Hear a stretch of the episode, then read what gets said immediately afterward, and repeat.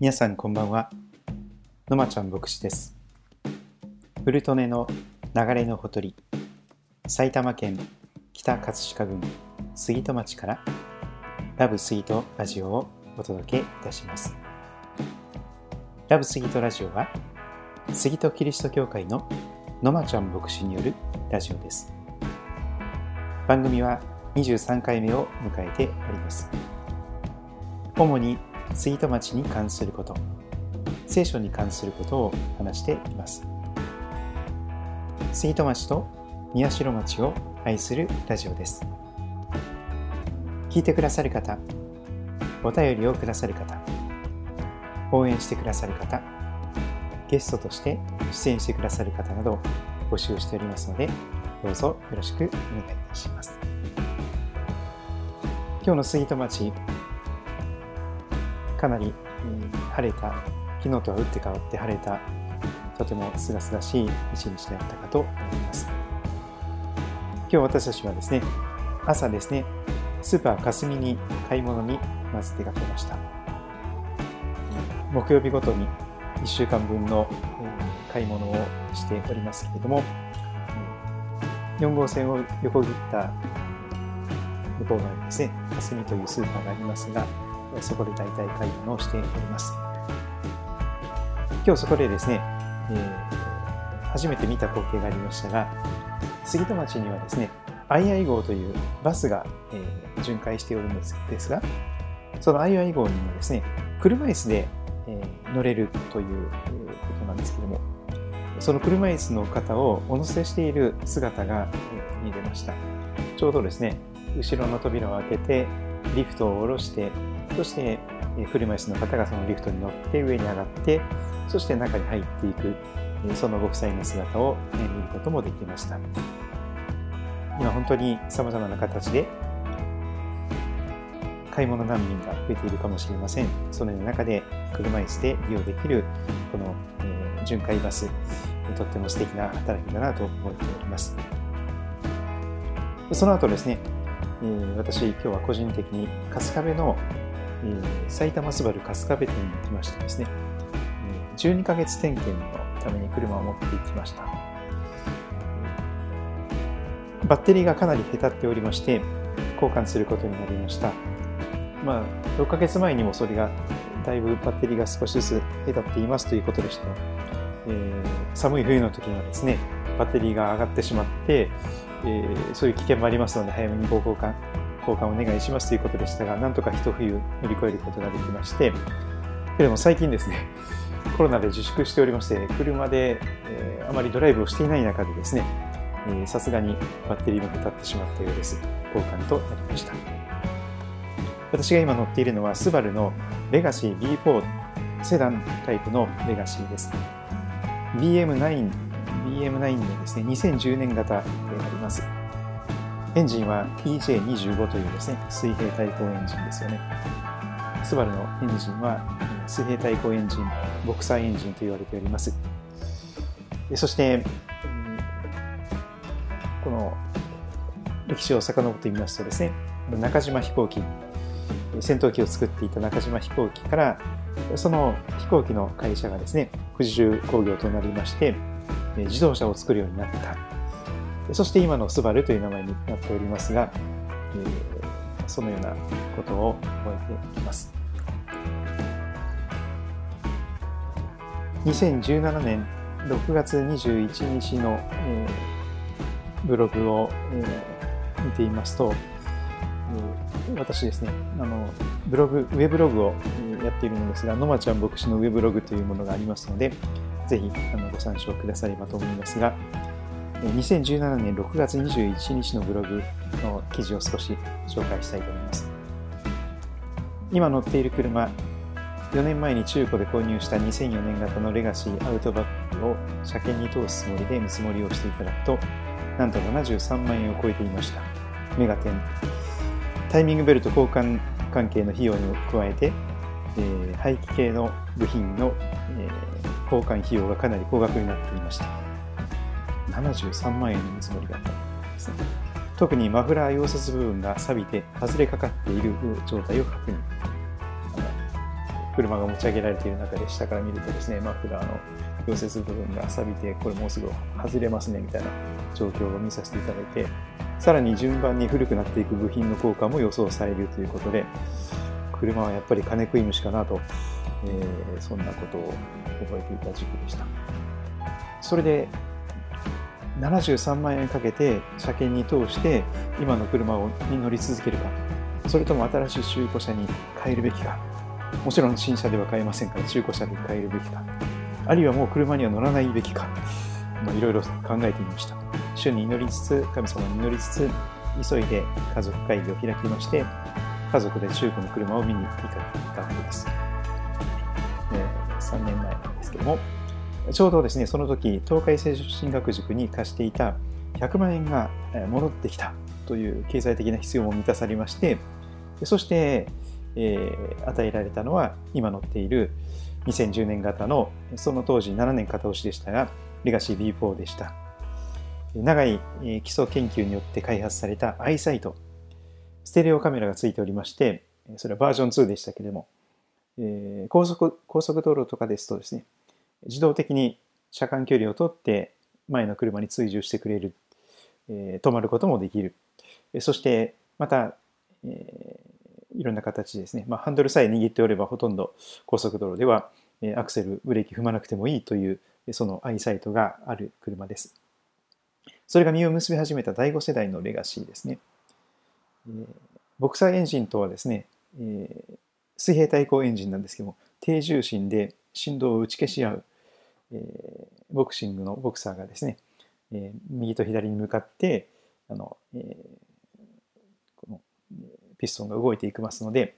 えー、振動を打ち消し合っていく、えー、そのような、えー、優れたエンジンであります。さらに左右対称にデザインされていますので、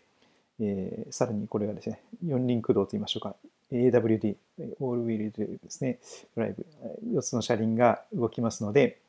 え、この雪道とかですね、滑りやすいところでも、え、滑らなくて、えー、感謝な車です。えー、まあ、スバルという会社はですね、非常に私が気に入っている会社なんですけれども、走りを極めればですね、安全になる、えそのことを、えーまあ、続けて実証してほしいなと願っておりますが、そんな車です。3年前ちょうどですね、8月に長野とそれから高知の実家を回るグランドツーリングをいたしましたけれども、その時はですね、いっぺん埼玉から長野に行って、そこから中央道を通って、名神に抜けて、そして淡路島を通して四国に入って、そして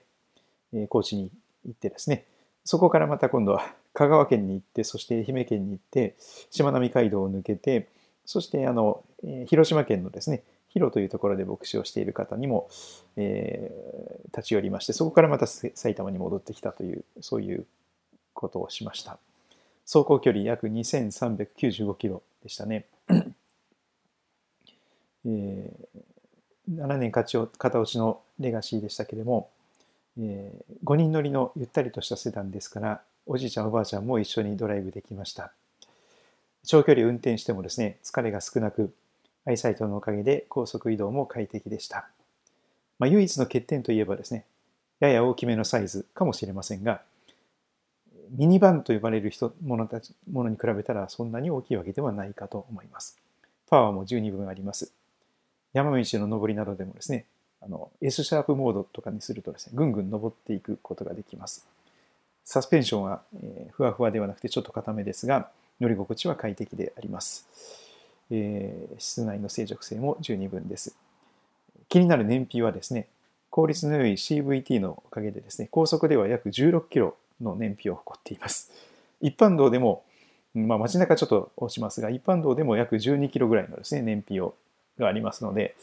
まあ、あの実用車として本当に素晴らしい車だなと思って3年目の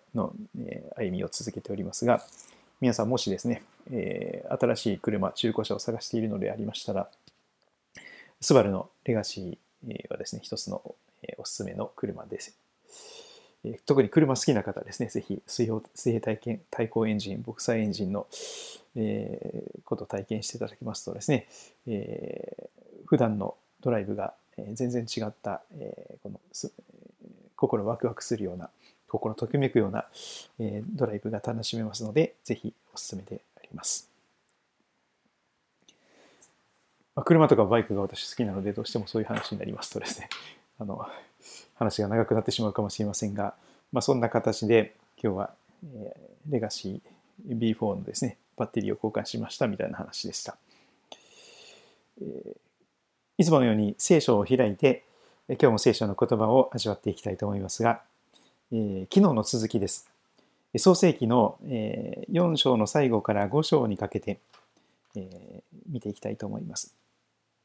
昨日あまり触れることができませんでしたが、4章の25節から5章全部を読み進めていきたいと思っております。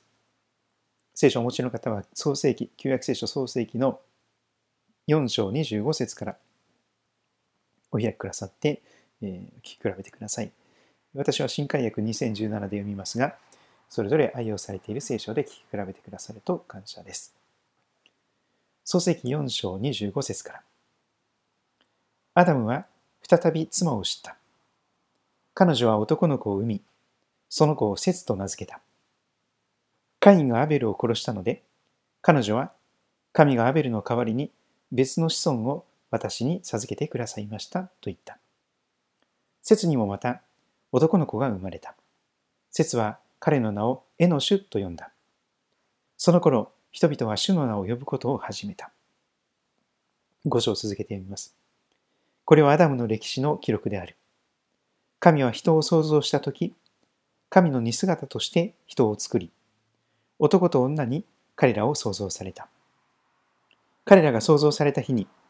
神は彼らを祝福して、彼らの名を人と呼ばれた。アダムは130年生きて、彼の似姿として、彼の形に男の子を産んだ。彼はその子をセスと名付けた。セスを産んでからのアダムの生涯は800年で、彼は息子たち、娘たちを産んだ。アダムが生きた全生涯は930年であった。こうして彼は死んだ。節は105年生きてエノシを生んだ。節はエノシを生んでから807年生き、息子たち、娘たちを生んだ。節の全生涯は912年であった。こうして彼は死んだ。エノシは90年生きてケナンを生んだ。エノシはケナンを産んでから815年生き、息子たち、娘たちを産んだ。エノシの全生涯は905年であった。こうして彼は死んだ。ケナンは70年生きてマハラルエルを産んだ。ケナンはマハラルエルを産んでから840年生き、息子たち、娘たちを産んだ。ケナンの生涯、全生涯は910年であった。こうして彼は死んだ。マハラルエルは65年生きてヤレデを産んだ。マハラルエルはヤレデを産んでから830年生き、息子たち、娘たちを産んだ。マハラルエルの全生涯は895年であった。こうして彼は死んだ。ヤレデは162年生きてエノクを産んだ。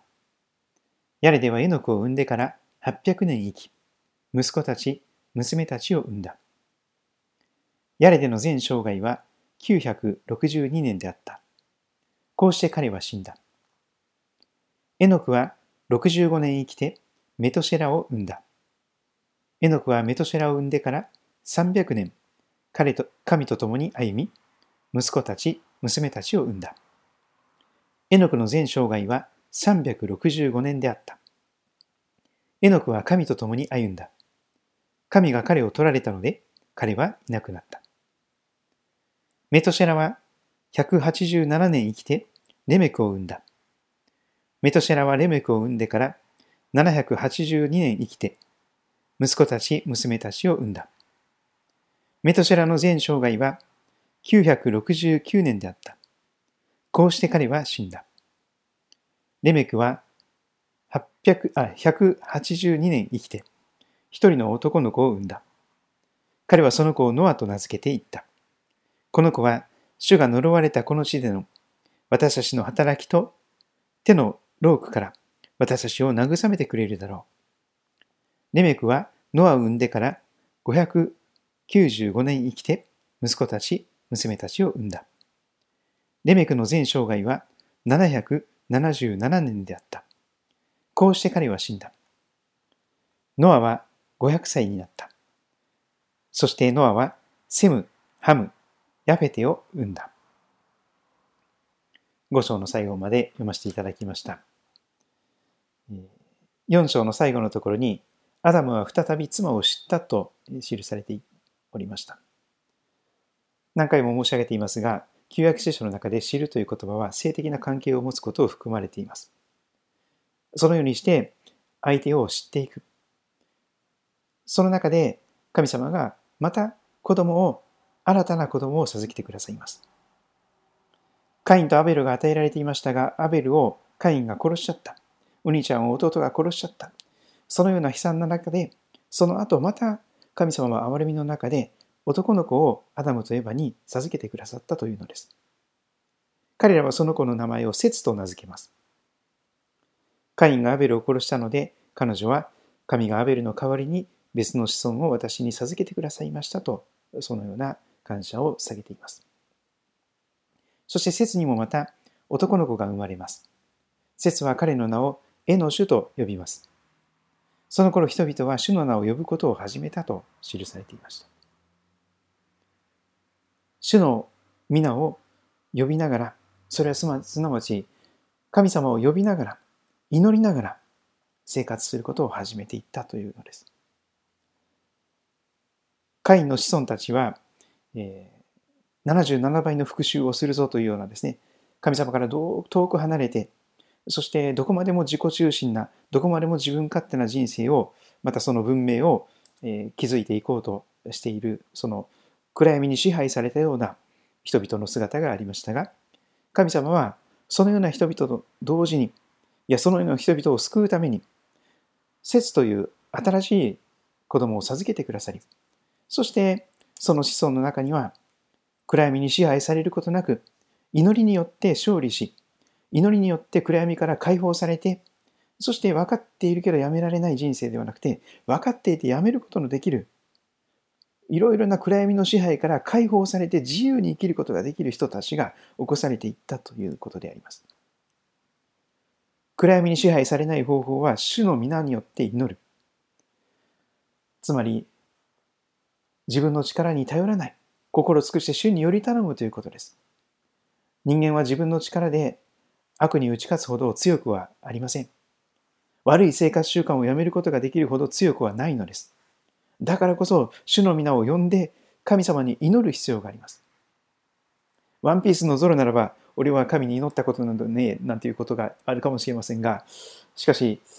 えー、賢明な、えー、リスナーの方々であるならば、この聖書のエピソードを聞いて、私は自分で自分を救えない、えー、分かっていてやめることができないということを謙虚に認めてくださって、そして主なる神様のお名前を呼び、祈り始めてくださるものと期待しております。祈りこそが暗闇に打ち勝つ勝利の秘訣であります。そして祈りなくしては、私たちは暗闇に支配されたままで、どこまでも暗い人生を生きるしかないかと思います。そんな中で、5章を見ますと、改めてアダムの歴史の記録と神様が書き始めていかれます。これまでの、えー、復讐のようなことが語られます。神は人を創造したとき、神の似姿として神の形として人を作った。男と女に創造された。そして彼らの名を人と呼ばれた。そこから、えー、アダム、セツ、そしてエノシュ、ケナン、マハラルエル、そしてヤレデ、エノク、メトシェラ、デメク、ノアと続いていく、この10代に続10代続いていく、えー、この、えー、人々の、えー、壮大な、えー、歴史が記されていきますが、この書籍5章を、えー、読むときにいつも私が思い出すエピソードがあります。それはですね、えー、約3年間毎週木曜日に学びを一緒にされてですね、そして3年目についに枕元にイエス様が立ってですね、えー、80歳で洗礼を受けられたおばあちゃんのことです。今はちょっと、えー、体力が落ちてしまいまして、いろいろと体調を崩されまして、礼拝に来れない、コロナになる前から礼拝に来れなくなっておりますが、そのおばあちゃんのとの聖書の学びの時を思い出すわけなんです。その方とこの創世記の5章の話をしておりました時に、その方はですね、嘘だろうといつも あのおっしゃって素朴なあの発言をされていました。嘘だろアダムが930年生きた？嘘だろ節が912年生きた？嘘だろエノシュが905年？嘘だろここに書かれていることは嘘じゃないか。にわかに信じがたい。なんで人間が930年とか一番長く生きた人はメトシェラという方ですが27節メトシェラの全生涯は969年であった。嘘だろという、これが素朴な人の反応ではないかと思います。皆さんいかがですかねこれだから聖書は読む読む気にならんという人がいるかもしれませんが、私は大真面目に、えー、アダムは930年生きたというのは、これは本当に930年生きたと私は、まあ、信じておりますが、皆さんはどんなふうに受け止められるんでしょうか。えー、今日もですね、あの川野雄一先生の今を創造的に生きるためにという本を少しこの部分を見ていきたいと思います。こうして彼は死んだというところですね。創世記5章がこれはアダムの歴史の記録であるともう一度新しい書き方で始めているのは節の子孫です。節から10人でノアに至りますが、おそらくそれはちょうど10代目にノアが登場するように抜粋して記録しているのでしょ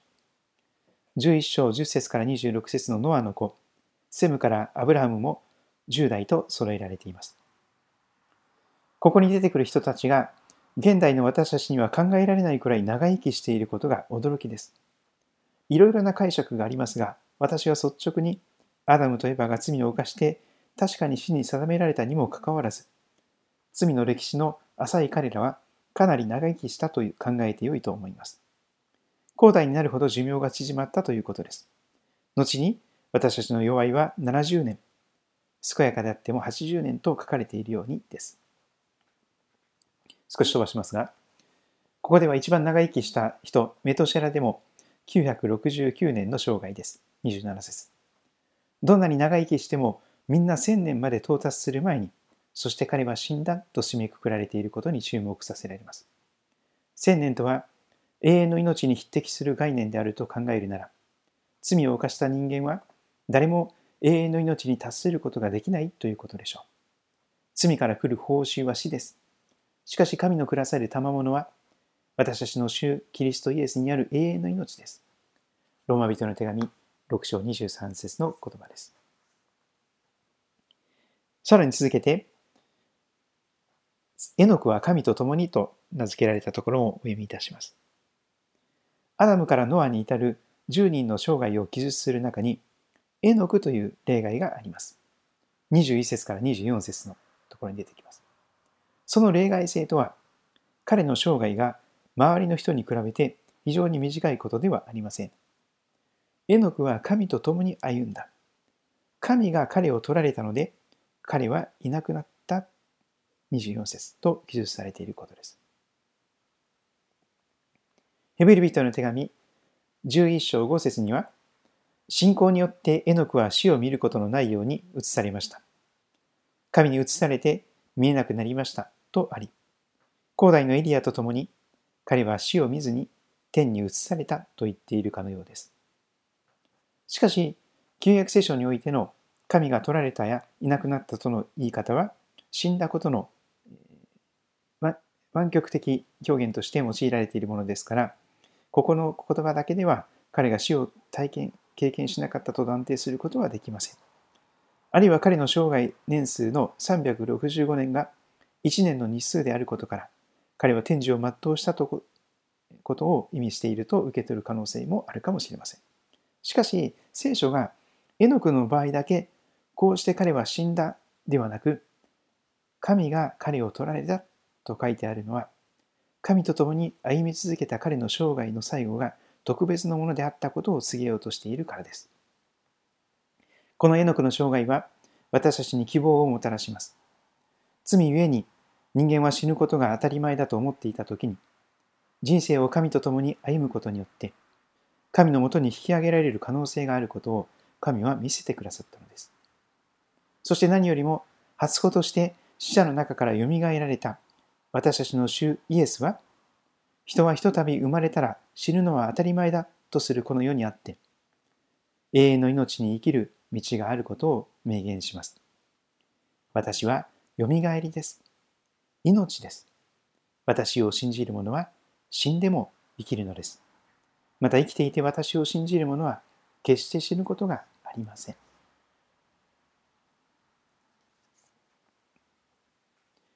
私の友達にもですね、えー、牧師の息子さんで、エノクさんという方がいらっしゃいますが、えー、この創世記の4章に出てくる365年生きた後に、死んだではなくてですね、えー、エノクは神と共に歩んだ。神が彼を取られたので彼はいなくなった。この、えー、表現を、その名付け親のお父さんがですね、息子に、えー、生涯この子が神と共に歩んでほしい。そして、その生涯の最後においても特別な神様のお取り扱いの中で、この市場の人生を全うしてほしいと願って名付けたのかななんて思ったりもしております。今日は創世記の4章の後半終わりの部分から5章全体を見ておりますけれども、ぜひ皆さんもですね、えー、最初にこの聖書を読まれるならばですね、嘘だろうと、にわかに信じがたい、この900年以上生きた人々の歴史が記されて記されておりますが、でも、にわかに信じがたかったとしても、えー、続けてですね、聖書の言葉に耳を傾けていただきますと、えー、今に続く世界の歴史の、えー、そして何千年も前から記録されて残され続けてきたこの聖書が語っていることの素晴らしさを少しずつ味わうことができるのではないかと思っております。え私なりの表現を、えさせていただきますと、聖書は食べ物に例えるとスルメイカのみたいなものだと私はいつも表現しております。最初はとっつきにくいんです。そして噛んでも噛んでもですね、ゴムのような味が出てこなくてですね、硬い、えー、何何かですね、この無味乾燥なえー、何年生きた何年生きたとかですね これは何の意味があるんだろうと、えー、900年以上も生きるのかというような素朴な疑問が出てくるかもしれませんがそれでも少し我慢をしながら祈りながら、忍耐を持って続けて聖書を噛んで噛んで味わってくださいますとやがてですねじわーっとあのスルメイカのようにコクと味が香りが出てくる。そして聖書ってこんな味がある素晴らしい本だったのかということが分かってくる。そういう本なんです。最初はとっつきにくいんですけどもだんだんとじわーっとこの味が出てくる。これが聖書でありますのでぜひ皆さんこのコロナでですね不要不急の外出を控えるようにと言われている今こそ世界のベストセラー世界中でベストセラーを続けているこの神様からのラブレターと言われている本の中の本と言われているこのバイブル聖書をですねぜひ手に取ってお買い求めになってえお読みになっていただくと、えこれからの人生がですね、羅針盤として豊かに豊かに導かれることを、え信じております。ラブスギートラジオでは皆様からのお便りを募集しております。いつでも結構です。気が向いた時で結構です。えー、埼玉県北葛飾郡杉戸町、政治1の1の30まで埼玉県北葛飾郡杉戸町政治1の1の30までぜひお便りをお寄せください。杉戸キリスト教会の野町真理牧師宛てということでお願いいたします。郵便番号は345-0025になっております。今日もお聴きくださってありがとうございました。え皆様の上に神様の守りと祝福と導きが続けてありますようにとお祈りいたします。それではまたお会いしましょう。失礼いたします。